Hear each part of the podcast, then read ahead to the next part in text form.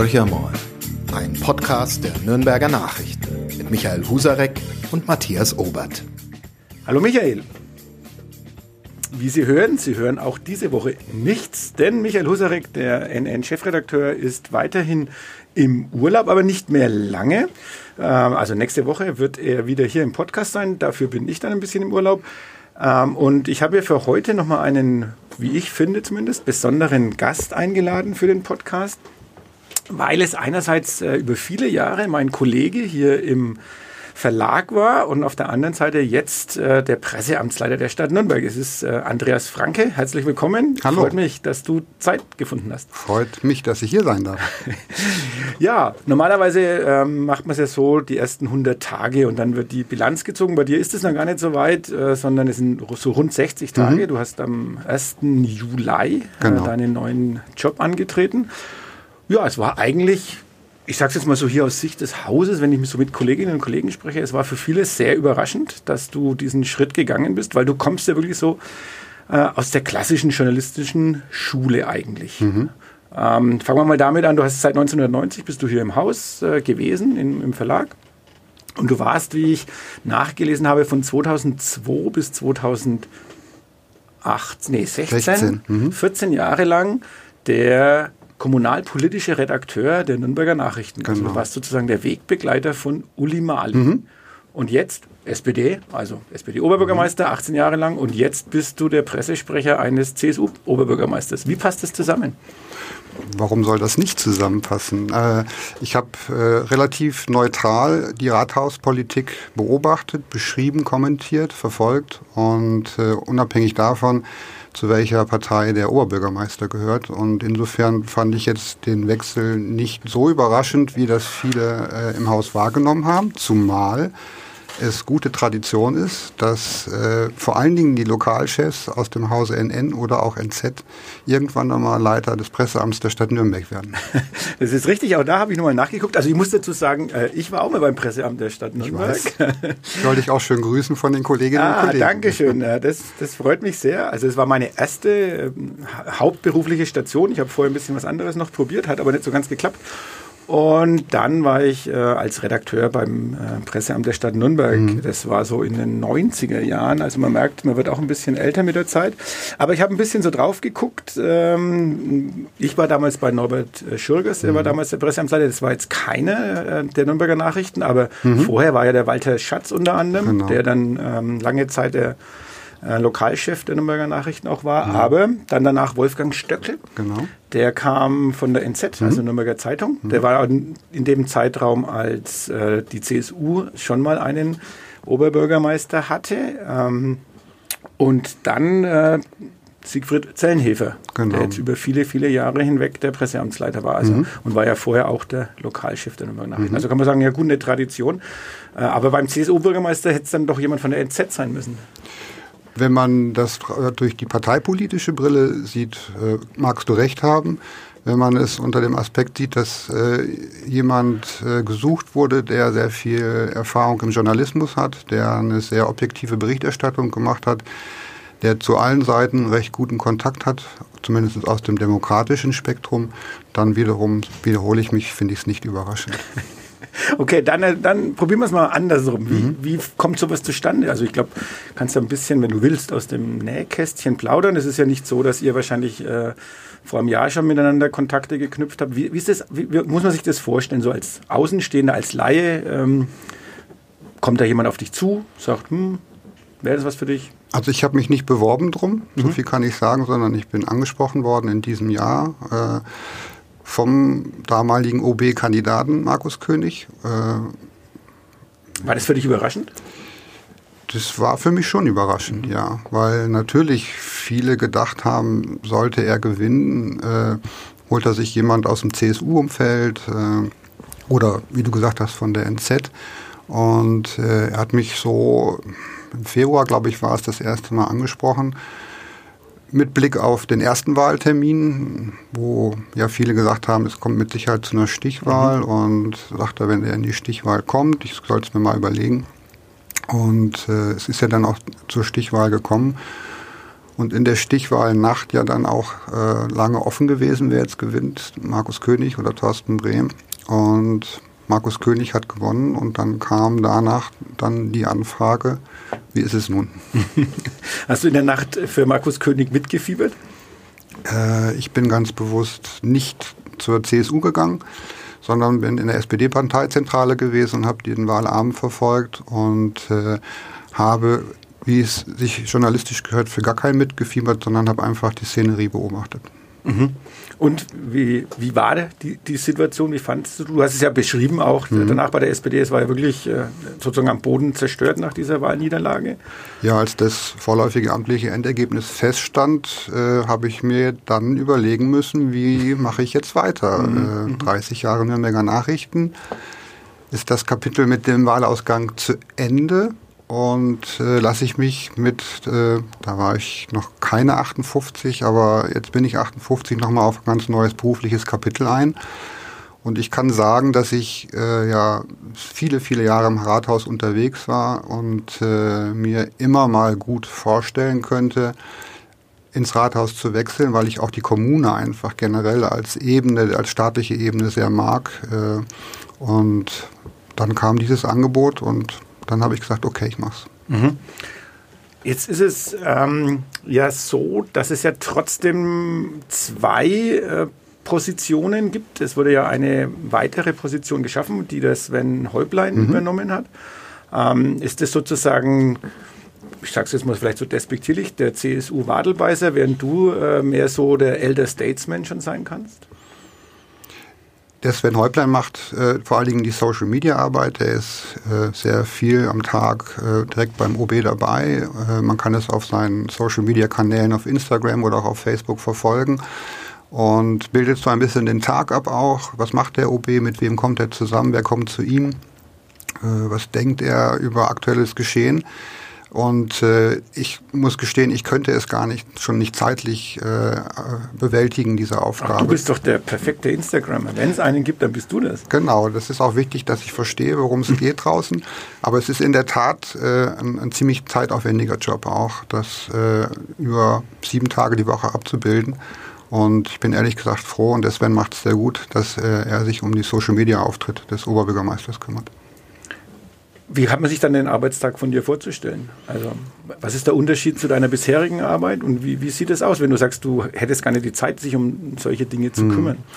Also ich hatte ja gedacht, dass schon der Beruf des Journalist sehr abwechslungsreich ist. Das ist er auch. Das habe ich auch immer daran gemocht. Und äh, ich würde sagen, äh, es ist nach wie vor so, dass ich morgens nicht weiß, wie der Tag verläuft. Ich habe natürlich Termine auch. Äh, Gerade jetzt in der Anfangszeit mache ich sehr viele Antrittsbesuche.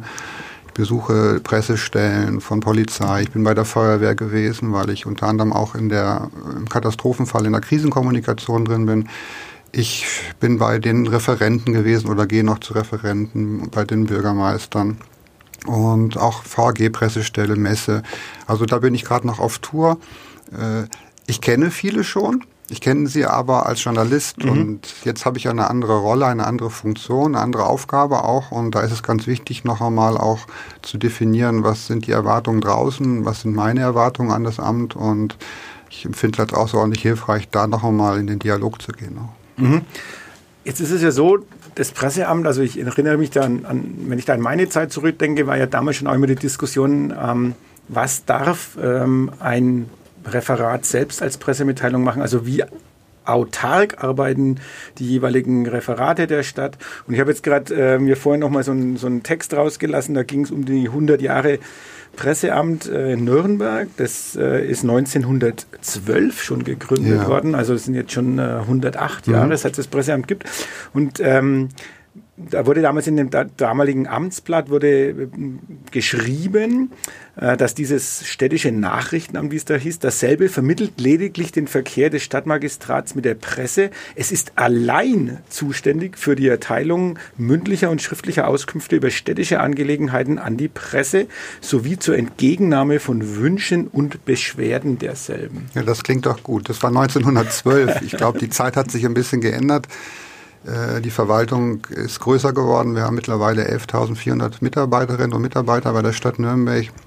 Es gibt sehr viel mehr Referate, wage ich mal zu behaupten, als damals. Und äh, es ist, denke ich, die gute Mischung aus Zentralität und Dezentralität. Es ist mittlerweile so, dass es so viele Geschäftsbereiche auch gibt, die könnte man auch fachlich gar nicht als eine Person oder als ein Presseamt äh, beherrschen, im Blick haben. Das, von daher ist man auf die Expertise auch der Kolleginnen und Kollegen in den Referaten oder in den Dienststellen angewiesen. Und äh, wir stehen jederzeit mit Rat und Tat zur Verfügung auch. Wir helfen auch viel. Es gibt aber auch sehr selbstständige, selbstbewusste Referentinnen und Referenten, die das auch gut können. Und äh, für mich ist es wichtig, dass ich bei wesentlichen Themen auf dem Laufenden bin, dass mich auch äh, Oberbürgermeister, Bürgermeister, Referenten informieren über Dinge, äh, die laufen im Hintergrund, die zu einem Thema werden können, so wie ich auch äh, Verwaltung, Stadtspitze auf potenzielle Themen aufmerksam mache, aus der Erfahrung heraus, mhm. wo ich weiß, da kommt mit Sicherheit was. Aber genau, das ist ja, das ist ja vielleicht auch dieses Kommunikationsrisiko, das ja besteht. Du hast äh, selbstbewusste Referenten, du hast mhm. äh, Bürgermeister, die durchaus äh, ihre eigene Informationspolitik betreiben und auch betreiben wollen. Ähm, und gleichzeitig wirst du dann vielleicht auch mal überrascht von dem, was da von sich gegeben wird. Oder wie, wie kann man sich da abstimmen? Also Idealerweise werde ich nicht überrascht. Wir besprechen es vorher, was man wie nach außen kommuniziert. Aber man kann auch nicht alles im Blick haben und selbst Oberbürgermeister oder selbst Referenten oder Referentinnen werden überrascht von aktuellen Ereignissen. Und dann müssen wir uns kurz schließen. Es kann auch mal der Samstagnachmittag sein oder der Sonntag, wie jetzt am vergangenen Sonntag, wo wir einfach uns schnell zusammenschalten und uns erstmal auf den Stand bringen müssen auch und dann äh, uns über eine Sprachregelung unterhalten. Mhm. Was, was war da? Am Sonntag war es jetzt zum Beispiel, dass äh, eben in einer Gemeinschaftsunterkunft äh, für Flüchtlinge ein positiver Corona-Fall mhm. gewesen ist, beziehungsweise es ist eine Person aus der Flüchtlingsunterkunft bei einem Test positiv getestet mhm. worden. Aber ihr habt ja öfters mal solche, genau solche mhm. Situationen. Mhm. Wir haben äh, Corona ist, ist äh, das alles beherrschende Thema. Ja.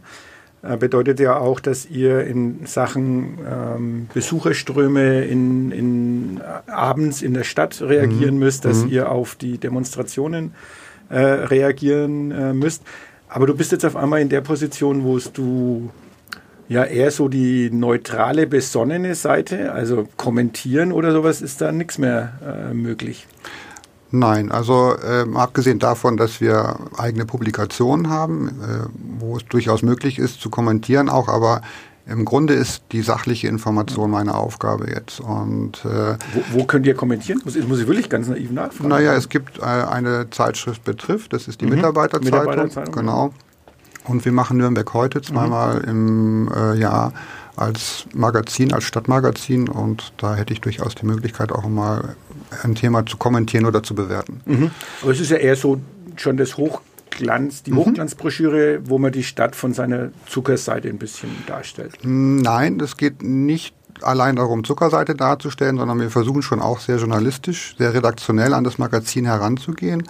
Und äh, es hilft ja nichts, wenn wir versuchen, irgendein schönes Bild äh, zu zeichnen und die Leute haben es äh, leicht zu sagen, das ist doch nicht die Realität, da würden mhm. wir uns keinen Gefallen mit. Mhm. Mhm. Und änderst du da an diesem Konzept was? Es gibt, äh, ich glaube, die Nürnberg heute wurde, ich habe ja auch nur nachgeguckt, seit 1964, also mhm. sehr, sehr lange schon eine Publikation der Stadt Nürnberg. Ähm, gibt, kann man da neue Akzente dann setzen oder ist das sowas, wo man sagt, nee, das Produkt hat sich eigentlich permanent weiterentwickelt, ist gut so, wie es ist? Du hast es schon richtig formuliert, das Produkt hat sich weiterentwickelt und wird sich weiterentwickeln. Also Stillstand gibt es auch bei der Stadt Nürnberg nicht, so wie auch hier im Medienhaus Dinge weiterentwickelt, neu erdacht werden. So wird es auch bei uns sein. Also es wird mit Sicherheit ein sanftes Relaunch geben, vielleicht auch andere Themenakzente. Und äh, Stillstand wäre das schlecht. Mhm. Jetzt hat ja Markus Königer ganz bewusst gesagt, äh, nachdem er Oberbürgermeister gewonnen ist, äh, wurde, gewählt wurde, ähm, damals war ja noch Siegfried Zellenhefer der Leiter des Presseamts mhm. und ähm, er hätte noch, ich weiß es gar nicht, wie lange er noch äh, eigentlich ähm, ja, im Diensten gewesen wäre, aber Markus König hat ganz bewusst gesagt, nee, er will da einen Schnitt haben, weil er eben auch andere Akzente setzen will. Ähm, wie sollen denn die ausschauen, diese Akzente? Ja, es du hast es vorhin schon gesagt, es gibt einen eigenen Social Media Beauftragten. Das heißt, äh, im Gegensatz zu Uli Mali, der jetzt äh, den sozialen Medien gegenüber nicht besonders aufgeschlossen gewesen ist, um es vorsichtig mhm. zu formulieren, ist es bei Markus König anders. Äh, er kommuniziert sehr stark über die sozialen Medien. Er tritt da auch in den Dialog äh, mit den Leuten und äh, das ist zum Beispiel so ein Akzent, der neu ist. Ähm, ich sage mal, generell wird sich wie in der Medienlandschaft insgesamt die Kommunikation weiter digitalisieren, auch, äh, auch stärker äh, in den Zeiten ausdehnen und vielleicht auch schneller werden noch und äh, vielfältiger in Form von Informationspaketen für die Medien. Das sind ja die Themen, die uns als Medienhaus, hatte ich ja vorher damit auch schon beschäftigt. Mhm. Also diese klassische, die klassischen Uhrzeiten, wo ein Redakteur früher in die Zeitungsredaktion gekommen ist, ähm, bis zum Redaktionsschluss, äh, die existieren hier nicht mehr und das wird sich auch in der Stadt ändern oder ist, hat sich schon geändert? Ja, hat sich schon geändert. Also wie gesagt, äh, ich traf gerade eben unten am Newsdesk äh, den lieben Achim, äh, den Online-Kollegen, und er freute sich am Sonntagnachmittag eine Mitteilung auf den Tisch zu bekommen, die erkennbar im Kürzel von mir formuliert gewesen ist. daran kann man schon sehen, dass äh, kommuniziert wann, wird, wann es nötig ist mhm. und nicht ob Montag, Dienstag, Samstag oder mhm. Sonntag ist. Ja. Aber es ist schon eine große Umstellung, also mindestens eine mindestens genauso große Umstellung, wenn nicht sogar eine größere Umstellung in einem, man hat ja schon immer noch so manchmal diese Vorstellung von einem städtischen Amt. Also ich würde die mhm. jetzt nicht bestätigen wollen, mhm. aber ich glaube, die Außenwirkung ist ja immer noch so Montag bis Freitag, äh, Freitag ab 12 Uhr mhm. Ende der Vorstellung. Presseamt hat schon immer ein bisschen anders gearbeitet, aber trotzdem da ist schon auch noch Luft wahrscheinlich, um Dinge zu verändern. Es ist immer überall Luft, um Dinge zu verändern. Ich kann nur eine Begebenheit aus der ersten Woche sagen. Da hat mich am Freitagnachmittag in meiner ersten Woche eine RTL-Journalistin angerufen und hat gesagt, äh, es geht um das Feiern in der Stadt mhm. und ob es möglich wäre, dass wir noch einen Dreh machen oben am Tiergärtner Torplatz. Da habe ich gesagt, selbstverständlich. Warum? Ja, es ist doch Freitagnachmittag. Da habe ich gesagt, wo ist das Problem? Ja, ich mache Ihnen doch jetzt so bestimmt Umstände. Da habe ich gesagt, wieso machen Sie mir Umstände? Sie müssen aus Würzburg kommen, Ihr Kameramann kommt aus Würzburg, äh, aus Regensburg. Mhm. Mhm. Ich habe fünf Minuten zum Drehort. Und äh, sie sagte mir hinterher dann nach den Aufnahmen, äh, dass sie in ganz Bayern unterwegs ist und dass es nicht viele Kommunen gibt, wo sie jederzeit immer mhm. jemanden erreichen können und in aller Schnelle auch ein Gesprächspartner vermittelt bekommen. Mhm, mh. Also von daher, wir sind äh, rund um die Uhr zu erreichen und äh, versuchen zu helfen, wo es geht. Mhm. Was sind sonst noch so die, die Aufgaben, also ähm, im, im Presseamt, wenn du jetzt mhm. sagst, okay, Social Media ist ein bisschen weggerückt sozusagen, ist jetzt keine ureigenste Aufgabe des Presseamts Doch, mehr. ist es schon. Ist also, es schon auch. Wir haben ja äh, einen, einen großen Stab auch, der im Prinzip die komplette Online-Arbeit mhm. zum Teil der Stadt macht. Mhm. Du warst selbst auch einmal in diesem Bereich ein bisschen unterwegs. Also wir betreuen sehr viele Websites der Stadt insgesamt. Mhm. Wir haben ein Online-Büro, das äh, Social-Media-Arbeit sehr gut macht. Wir sind jetzt gerade erst wieder bei einem äh, bundesweiten Ranking als die acht beste Social-Media-Stadt in Deutschland äh, benannt worden. Ganz dicht Düsseldorf und Dortmund auf den Fersen. Da waren nicht die Zahlen von der CTZ drin. Wenn die auch noch mit drin gewesen wären, die ja im weitesten Sinne auch zur Medienarbeit der Stadt gehören, wären wir sogar auf Platz 5. Das heißt, da sind wir schon sehr gut unterwegs.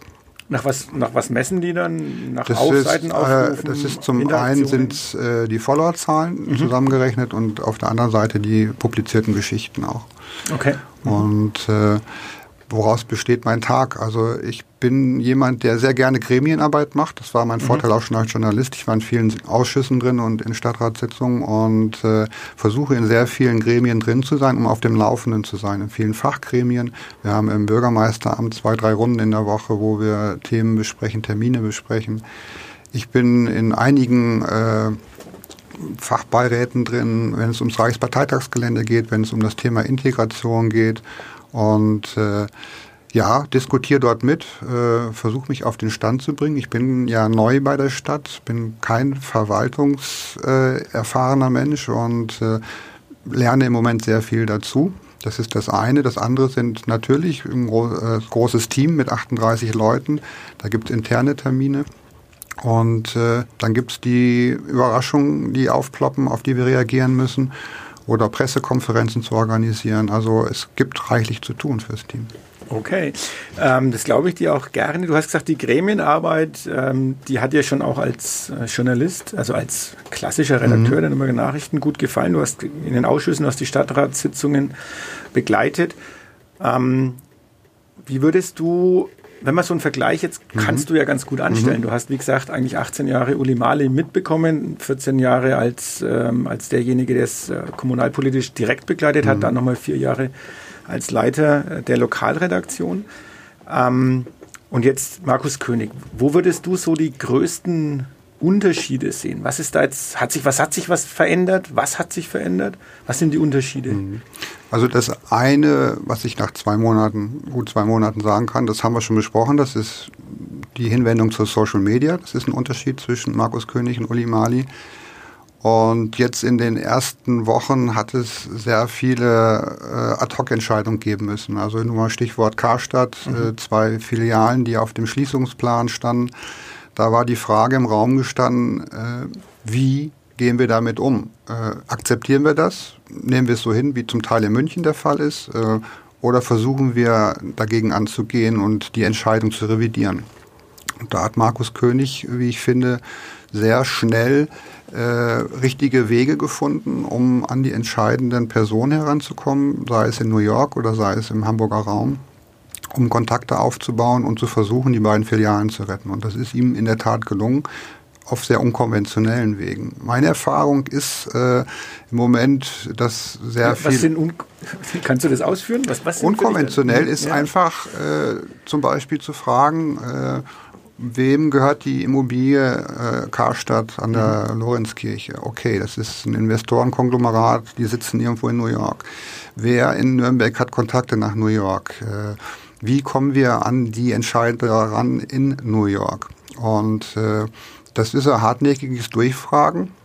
Und das ist so ein Punkt gewesen, wo er nicht nachgelassen hat. Äh, es hat durchaus Menschen gegeben, da erreichen sie nicht als OB einer äh, zweitgrößten Stadt äh, von, von Bayern gegen so einen Weltinvestmentfonds. Und äh, wie man sieht, hat es doch funktioniert. Und das sind vielleicht, äh, es ist eine gewisse Hartnäckigkeit da. Vielleicht hilft ihm da auch seine Erfahrung als Banker, mhm. um zu wissen, wo könnte man Hebel ansetzen und äh, wie komme ich an Entscheider heran und wie kann ich schauen, denen das noch schmackhaft zu machen, die Filialen eben nicht zu schließen. Und es sind andere Dinge, wo man einfach sagt, einmal, das hätte ich gern, das würden wir doch gerne mal versuchen und jetzt schauen wir mal, ob das geht.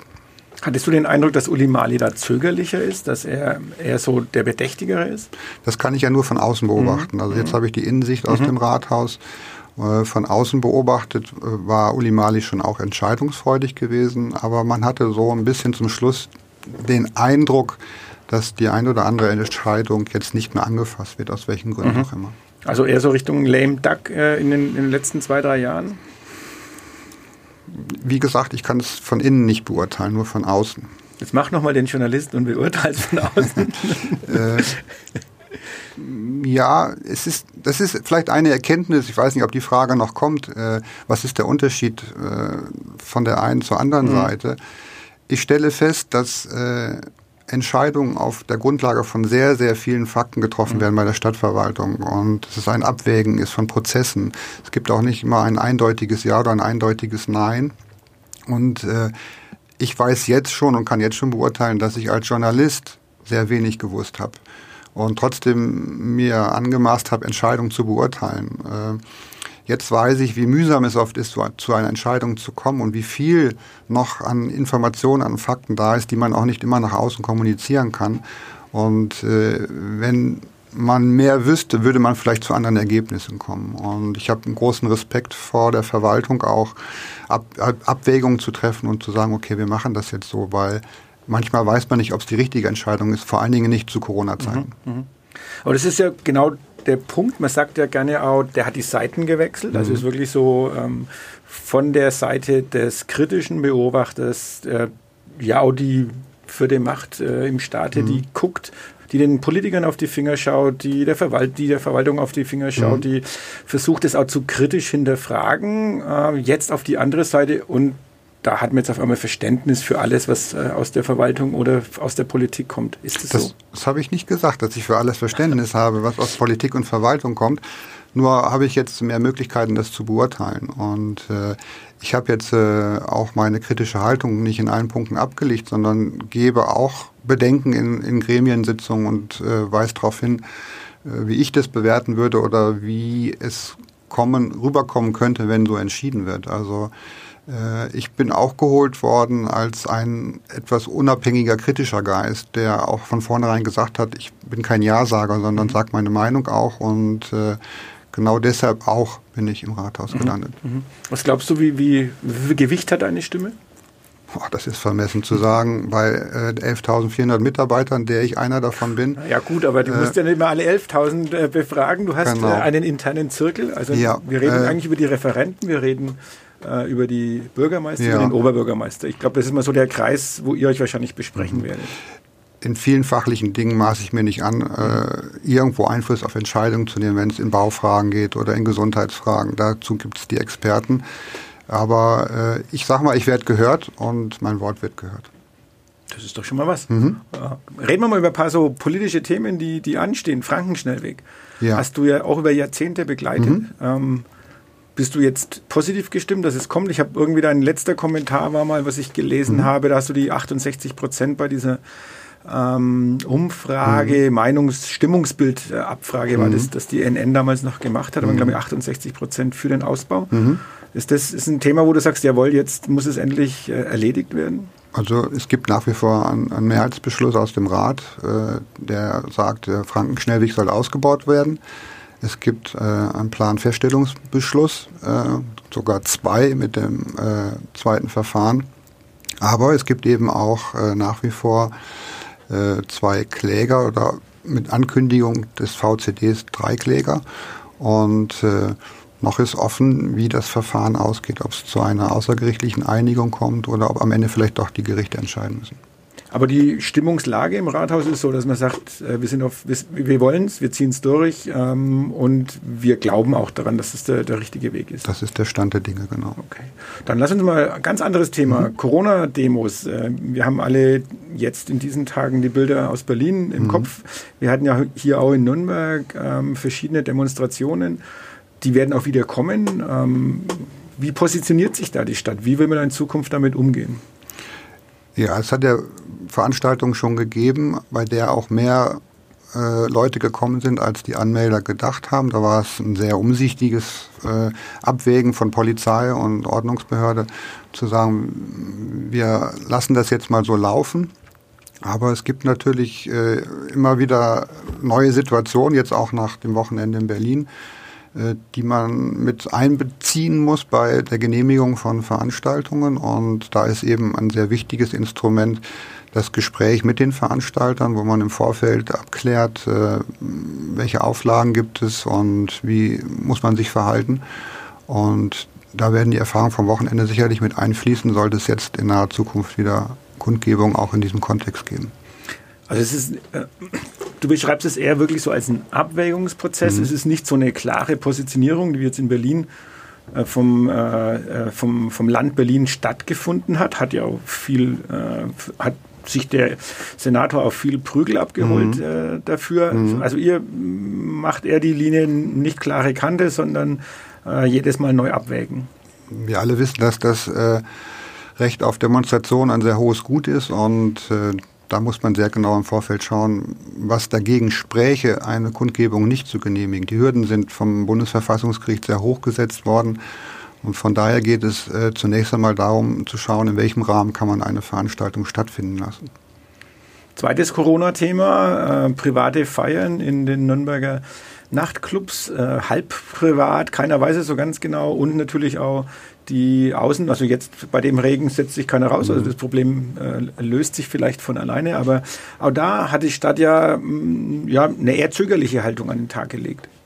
Wo haben wir eine zögerliche Haltung an den Tag gelegt? Naja, äh, wenn, wenn die Menschenmassen erstmal zusammengekommen sind, äh, hat man danach gesagt, naja, also das geht natürlich eigentlich nicht, aber äh, richtige Konsequenzen wurden nicht unbedingt gezogen. Würde ich jetzt anders beurteilen. Ich fand, mhm. dass wir eine sehr kluge Haltung eingenommen haben. Wir haben erst einmal geschaut, was passiert überhaupt.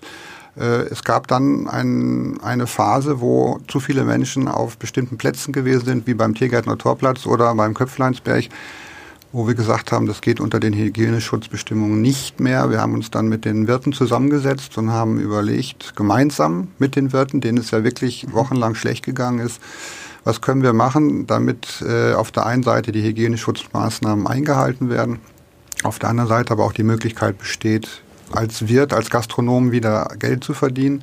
Und da hat es eben verschiedene Angebote gegeben, wie die Ausweitung von Ausschankflächen. Das sind über 100 Parkplätze umgewidmet worden in äh, kleine Biergärten vor den Gastronomiebetrieben, was von der Bevölkerung sehr gut angenommen wird.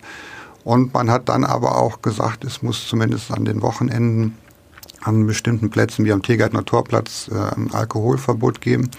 Oder im Bereich Tiergärtner Torplatz haben sich die Wirte bereit erklärt, dort äh, abzusperren und den Zugang zu kontrollieren, dass nicht zu viele Menschen da sind.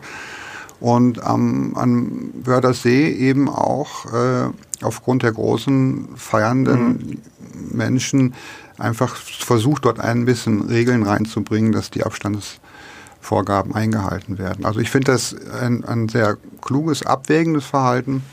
Also auch letztlich, letztendlich, weil ihr wolltet, dass die Menschen doch durchaus zusammenkommen sollen. Genau, keiner, keiner möchte, äh, vor allen Dingen nach den Erfahrungen auch des Lockdowns äh, und des Zuhause sein müssen, äh, den Menschen irgendwie das Feiern verbieten. Es mhm. sollte nur in geregelten Bahnen ablaufen, so dass eben die Infektionsgefahr möglichst niedrig ist. Und da haben wir versucht, mit vergleichsweise sanften Mitteln das ein bisschen zu kanalisieren.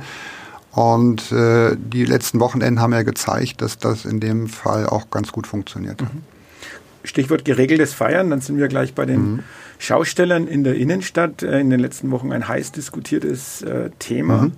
Ähm, wie ist es bei euch?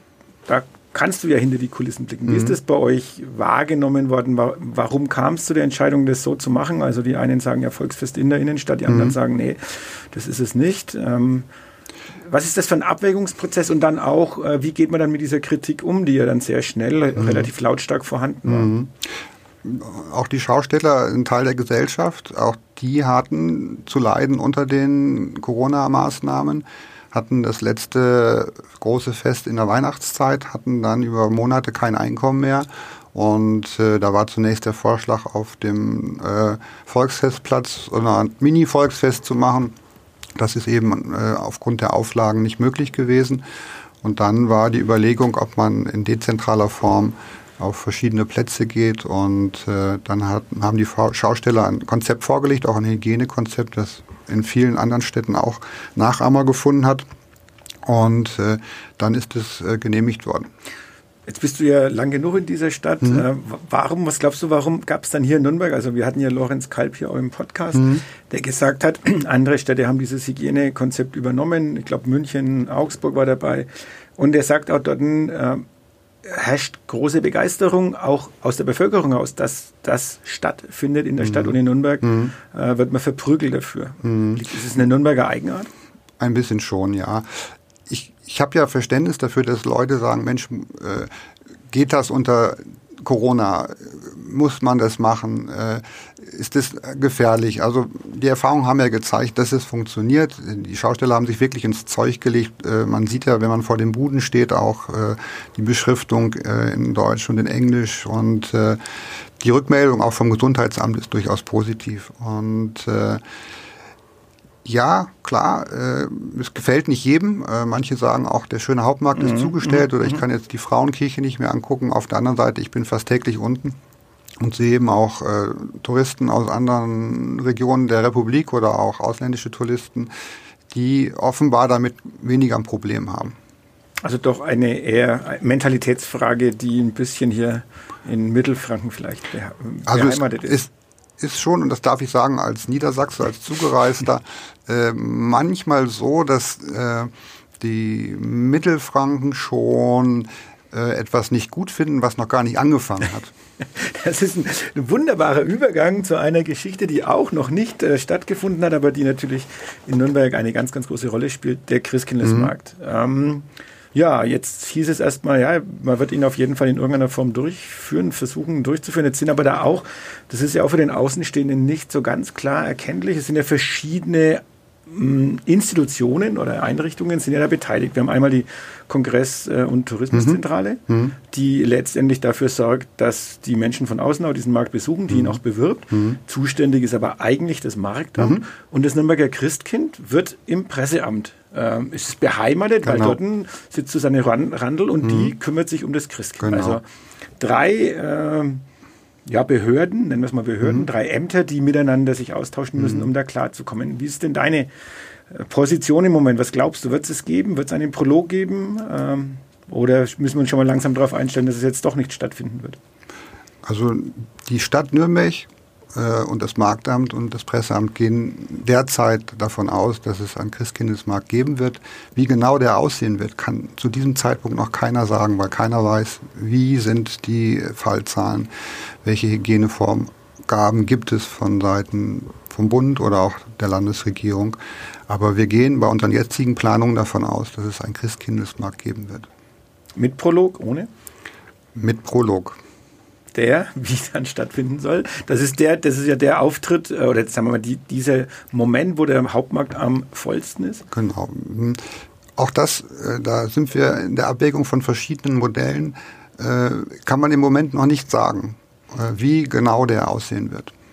Was hätte es für Konsequenzen, wenn der ausfallen müsste, der Christkindlesmarkt?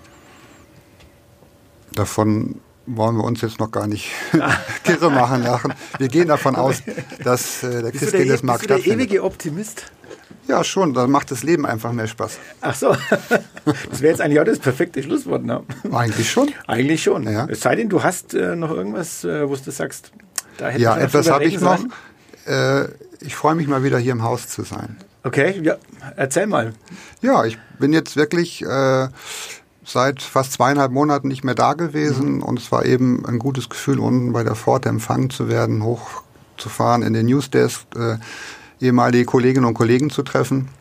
Und äh, ich habe hier 30 Jahre verbracht und äh, das schüttelt man nicht einfach mhm. äh, aus dem Sakko. Die eine Frage war ja so vor dem mhm. Newsroom, hast du es schon bereut? Ja, ich habe manchmal das Gefühl, dass der eine oder andere sich freuen würde, wenn ich sage, hm, das war eine falsche Entscheidung. Nein, ich habe es nicht eine Sekunde bereut. Es war die richtige Entscheidung. Es fühlt sich sehr gut an. Ich bin sehr gerne bei der Stadt Nürnberg, bin sehr gerne im Presseamt. Ich habe ein klasse Team und äh, es ist für mich wirklich noch einmal eine tolle Aufgabe. Mhm. Ja, das war das nächste äh, fantastische äh, Schlusswort. Okay. Wie siehst, aber ihr habt schon noch eine Frage. Wie hm. siehst du denn dann die Zukunft des Medienhauses Nürnberger Nachrichten oder des Verlags Nürnberger Presse? Also wir wissen alle, aber das ist ja kein, kein Geheimnis, die Verlage sind alle in einer ganz schweren mhm. äh, Situation. Äh, Auflagenverluste, Anzeigen brechen weg. Corona hat es mhm. keineswegs leichter gemacht. Mhm. Äh, alle Medienhäuser versuchen da entgegenzusteuern mhm. und wir sind auf dem Weg der Digitalisierung. Nur weiß mhm. kein Mensch, ähm, ob und wie das äh, ausreichen wird. Also ich sage jetzt mal, ein Presseamt kann für sich entscheiden, ja, Digitalisierung ist für uns wichtig, wir müssen in den digitalen Medien vertreten sein. Auch ihr habt, sage ich mal, bestimmte Mittel, die mhm. wachsen nicht in den Himmel, mhm. aber ähm, die werden jetzt wahrscheinlich, äh, ihr seid halt nicht abhängig davon, wie viel ihr von Nürnberg heute verkauft äh, mhm. oder ob es eine Mitarbeiterzeitschrift gibt oder nicht. Euch wird es wahrscheinlich noch lange Zeit geben, also vielleicht die nächsten 100 Jahre. Bei uns, wir machen jetzt 75 Jahre in Nürnberger Nachrichten. Mhm. Ja, 75 Jahre NN. Ich hoffe, dass es auch eine Zeitung Nürnberger Nachrichten mit all den Außenausgaben noch lange geben wird, weil ich davon überzeugt bin, dass Zeitung eine Zukunft hat, wenn die Zeitung gut gemacht ist. Parallel dazu aber natürlich äh, jedes Medienhaus schauen muss, wie es digital seine Userinnen und User findet. Und äh, auch da bin ich optimistisch, dass dieses Haus einen Weg finden wird. Aber das wird ein sehr schwieriger und vielleicht auch schmerzhafter Weg sein. Weil vor allem, da fällt mir noch ein, weil mhm. natürlich auch ihr als Presseamt sozusagen ja eure eigene Pressearbeit macht. Also ihr, früher war die Zeitung ja ein viel, viel wichtigeres Sprachrohr ja. für euch. Mhm. Inzwischen erreicht ihr bestimmte Bevölkerungsgruppen komplett direkt. Ihr braucht, wir braucht keine zwischengeschalteten Medien mehr. Mhm. Äh, machen ja viele andere Unternehmen, ähm, Verwaltungen und so weiter ähnlich. Mhm.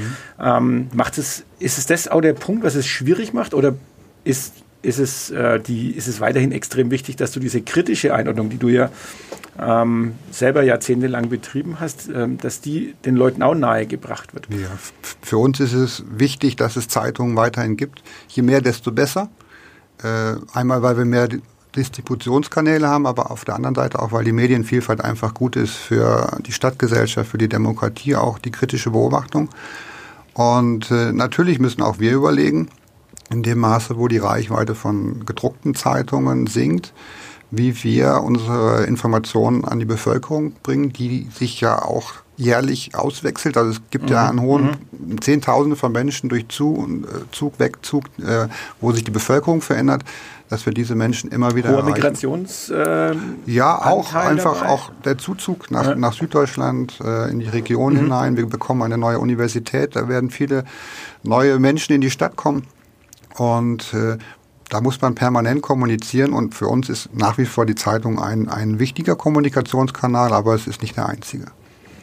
Wunderbar. Dann sage mhm. ich schon mal jetzt vielen, vielen Dank, Andreas. Gerne. War super, dass das äh, so schnell geklappt hat mhm. auch. Ähm, du so hast aber auch noch keine. Ja, ich sage mal so, du hast, hast, auch noch keinen Urlaub, bist du noch keine drei Monate da, musst, genau. musst jetzt erstmal durchhalten. Mhm. Fällt dir aber scheinbar in keinster Weise schwer, sondern Nein. macht dir viel Freude, hört ja. man, glaube ich, auch.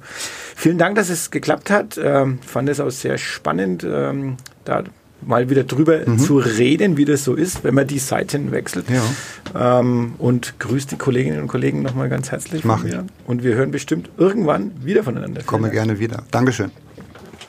Ah, ich habe noch einen kleinen Hinweis im Nachgang natürlich. Äh, wer jetzt noch zuhört, nächste Woche wird es ganz spannend. Äh, da bin ich im Urlaub. Das ist sozusagen schon das Spannendste fast. Nein, es wird sehr spannend, weil Michael Husarek hat äh, den äh, Geschäftsführer des Tourismus Seenland nochmal zu Gast. Wir waren ja erst vor kurzem draußen am Brombachsee, wo ähm, der Kollege aus seinem ähm, Urlaub Pfingsten verbracht hat. Und äh, jetzt wird es natürlich nochmal ein sehr spannendes Thema, wenn, um de, wenn Center Parks äh, dort bauen will auf dem Muna-Gelände. Und ich glaube, da gibt es viele Dinge zu besprechen. Also insofern freue ich mich drauf, nächste Woche den Podcast meines Kollegen zu Hause auf der Terrasse mir in aller Ruhe anzuhören. Und ich hoffe, ihr seid auch alle dabei. Bis nächste Woche dann. Macht's gut. Tschüss. Mehr bei uns im Netz auf nordbayern.de